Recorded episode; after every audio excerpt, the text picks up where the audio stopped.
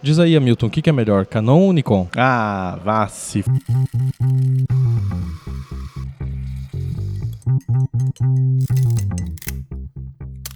Estamos começando mais um episódio do Arquivo RAW, o podcast onde o assunto é fotografia. Eu sou o Henry Miléo e aqui comigo está o Hamilton Zambianchi. E aí, pessoal, tudo bem? E a gente resolveu fazer o episódio de hoje um pouco diferente, a começar pelo lugar onde estamos. Então, se vocês ouvirem um ruído de fundo aí, não se assustem. Nós não estamos no nosso tradicional estúdio de gravação, nós estamos num cafezinho.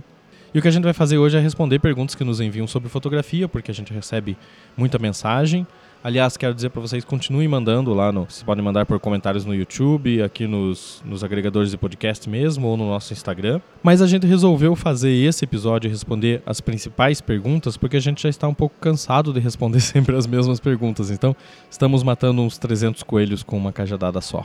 E pelo que a gente pode perceber, essas são perguntas de quem está começando na fotografia, então a gente separou aqui as mais comuns e vamos lá ver qual é.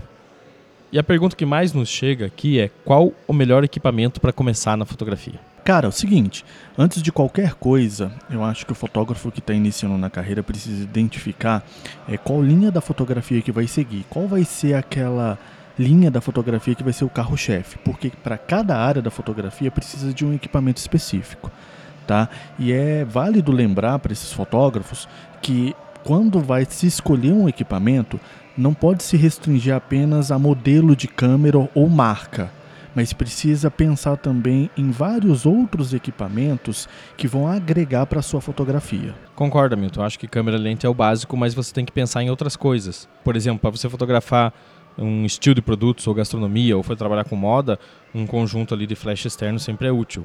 Se você vai é, trabalhar com, não sei, sei lá, fotografia de modelo ou ensaios de casais que usam cenários externos, um conjunto de dois flashes dedicados que você pode trabalhar através de um rádio flash para criar uma luz criativa, isso seria interessante você ter também. Mas respondendo basicamente que eu acho que o que eles perguntaram né, na questão que câmera eu compro, que lente eu compro, o kit básico para você trabalhar e que serve para um start para qualquer área da fotografia, eu acho que seria além da câmera, né?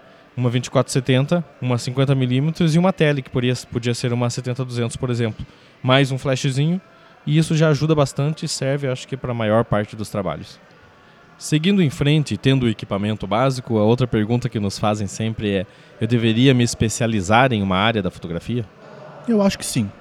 Eu acho que é necessário o fotógrafo se tornar uma espécie de uma autoridade, é, ter uma expertise em um, em um determinado, em uma determinada linha da fotografia, mas eu acho que é muito válido ele pensar nas outras linhas da fotografia, até mesmo para ele poder fazer de tudo, mas ser especialista em uma coisa. Claro que se você tiver um bom domínio da técnica, se você realmente entender o que está acontecendo dentro da tua câmera quando você captura uma imagem, né, o funcionamento óptico, físico, mecânico do, desse processo fotográfico, você consegue atuar praticamente em todas as áreas, porque você sabe o que é preciso para registrar uma imagem com competência. Mas saindo da parte técnica do pilotar o equipamento, a história já começa a mudar um pouco, porque cada tipo de trabalho tem a sua linguagem visual, que eu acho que é o que difere, na verdade, os estilos de fotografia e os tipos de fotografia. E apesar da criatividade ser indispensável para o teu crescimento, existe um limite até onde você pode ir dentro de cada estilo, né? Você não vai fazer uma foto de newborn usando penning.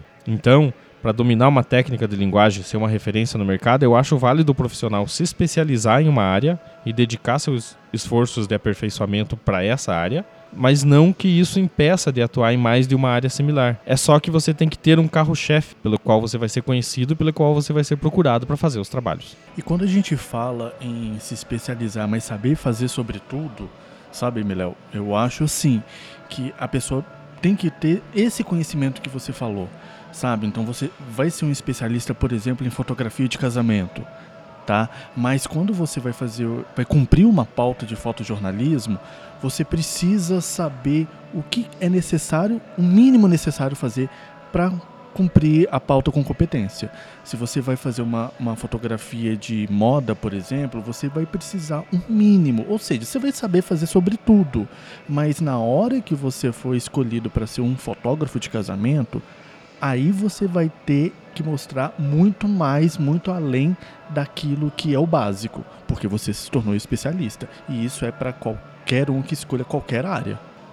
E olha só, uma outra pergunta que a gente recebe bastante aqui na, nas nossas mídias aqui é se a pessoa deve fotografar em RAW ou JPEG.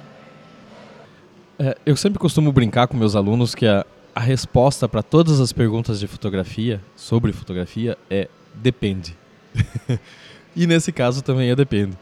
Ó, eu, eu vou, deixa eu falar como é que eu faço, tá? É, no meu trabalho eu uso os dois. É, quando a pauta é rápida para meios online que precisam que eu envie direto para o local é, para publicação, publicação online só, eu uso o JPG, que é mais fácil de processar e mais fácil de enviar. Mas quando a pauta é mais longa, com que eu tenho um prazo de entrega não imediato, que é um trabalho mais aprimorado, uma série, por exemplo, de reportagens ou um, um, uma série fotográfica que vai para um ensaio de, de algum lugar, eu uso o RAW porque é um tipo de arquivo que tem mais informação e me permite uma latitude maior de trabalho durante a pós-produção. Mas é preciso pensar também na capacidade de arquivamento, que é uma coisa que as pessoas não pensam. A capacidade de arquivamento que você tem quando você decide por um ou por outro. Um arquivo RAW é maior, ele ocupa muito mais espaço em HDs, Daí você precisa pensar nisso também, porque é, algumas fotos são avulsas e não necessariamente serão utilizadas fora daquele trabalho que você está fazendo. E elas acabam é, só ocupando um espaço, entendeu? Só deixando um espaço no seu HD que vai acabar virando um espaço morto de um arquivo morto lá. Então você tem que pensar nisso também. Como que você vai fazer o arquivamento, porque é necessário você arquivar todo o seu trabalho, mas aquilo vai ter uma utilidade, vai ser reutilizado, vai ser reciclado de alguma forma. Se não, daí você opta por um arquivo mais leve ou você processa através de um RAW um JPG para arquivar um JPG. É, sobretudo então a pessoa precisa ter um planejamento né, para arquivamento disso. É, o Miléo deu um exemplo de como ele trabalha, eu vou dar um exemplo de como eu trabalho, por exemplo. Quando eu vou fazer um ensaio de um casal, por exemplo, eu sempre opto pelas duas formas também, em RAW e JPEG. Por quê? Basicamente para me precaver, tá? Mas eu necessariamente quando eu vou fazer um ensaio, geralmente eu gosto de utilizar as fotografias em RAW. Por quê? Porque é um tratamento mais profundo e você trabalha diretamente com o cliente que tem determinadas expectativas. Tá? Então eu trabalho com RAW até mesmo para fazer esse aprofundamento na, na edição da fotografia. Então eu trabalho cada fotografia de forma mais elaborada. Agora, quando eu vou trabalhar, por exemplo, com uma cobertura de evento de 3, 4 horas, e é um evento social corporativo, por exemplo, onde que a maioria das vezes você faz uma edição para ajustes de cor, luz e, e contraste, por exemplo, eu trabalho com fotografia em JPG, porque ela precisa ser muito mais rápida a edição e a entrega tem que ser também necessariamente um pouco mais rápida. Então, o JPG ajuda com relação a essa, a essa demanda. E já que a gente tocou no assunto de pós-produção, né? A última pergunta que nos fazem em quantidade maior assim é: você usa Photoshop ou Lightroom? Olha, vou ser sincero para vocês. Durante um bom tempo em que eu trabalhei com fotografia, eu usava Photoshop. Mas aí eu conheci o Lightroom e me apaixonei pelo Lightroom. O Lightroom é basicamente um software de edição de foto. Então é, você consegue fazer muita coisa é, de ajuste e edição e tratamento dentro do Lightroom. Fora que tem uma gama muito grande para você se planejar com todo o material que você faz, que você produz. E não só com um material, mas com vários materiais ao mesmo tempo. Eu hoje uso mais o Lightroom e uso o Photoshop para eventuais edições, quando precisa de uma determinada manipulação. Então aí eu jogo a, essa imagem no Photoshop. Tá, deixa eu aproveitar então a deixa aqui para dar um puxão de orelha. Né? Pessoal, esqueçam um pouco a pós-produção. A, a, foto de vocês tem que sair da câmera o mais próximo possível. Não faça a foto de qualquer jeito e tente arrumar depois, tá? Passando o momento revolts e respondendo a pergunta, eu particularmente prefiro o Lightroom e eu vou dizer o porquê. Primeiro porque os controles de ajuste estão mais bem distribuídos e, e a interface é otimizada para o trabalho fotográfico.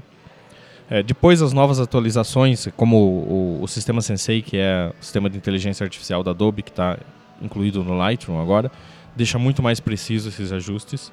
Ele também me permite a edição em lote, o que diminui consideravelmente o tempo de trabalho em frente ao computador, quando o tipo de material que eu estou editando permite que ele seja editado assim. Tem sincronismo com diversos dispositivos, então o que eu estou editando no computador eu posso acessar no notebook ou no celular e vice-versa. E se eu estou em campo e eu uso o celular para mandar o material, quando eu chego em casa eu tenho essas fotos já com essa edição catalogadas no meu computador. O sistema de catalogação e marcações é, dele me permite encontrar e gerenciar muito mais facilmente o meu material, então eu não preciso necessariamente de dois ou três outros programas diferentes para manter o meu arquivo organizado. E eu sou uma pessoa organizada. E outra vantagem para o meu trabalho é a possibilidade de eu exportar as fotos direto para o FTP das agências de notícia, ou para o endereço de e-mail, ou até para um álbum numa nuvem que o cliente pode olhar e selecionar as fotos que ele mais gostou lá, e isso corta um caminho considerável na minha pós-produção. Mas não quer dizer que o Photoshop seja ruim ou que ele esteja obsoleto, é, é pelo contrário, ele é um ótimo programa mas quando eu usava ele, eu precisava, é, além dele para editar, desses outros todos os programas para fazer esse gerenciamento dos meus arquivos. Agora, se você vai usar é, de uma outra forma, sem essa preocupação de catalogação, daí o Photoshop serve muito bem, incluindo para esse trabalho que o Hamilton está falando, por exemplo, de você usar é, elementos gráficos em cima de uma foto para você criar uma postagem para algum lugar. Eu uso o Photoshop daí mais para isso. E é isso aí, pessoal. Essas aí foram algumas das perguntas que mais nos mandam tá? Mas continue mandando aí seus questionamentos aí através das redes sociais, através aí dos comentários lá no YouTube, é, até mesmo nos comentários aqui do podcast, para a gente ir continuando respondendo essas perguntas aí para vocês e tirando todas as dúvidas possíveis, tá? Nos vemos e até a próxima. Dá um abraço aí, Léo. Um abraço, pessoal. Até a próxima. Toda semana tem um episódio novinho aqui para vocês, então fiquem sempre ligados. Tchau. うん。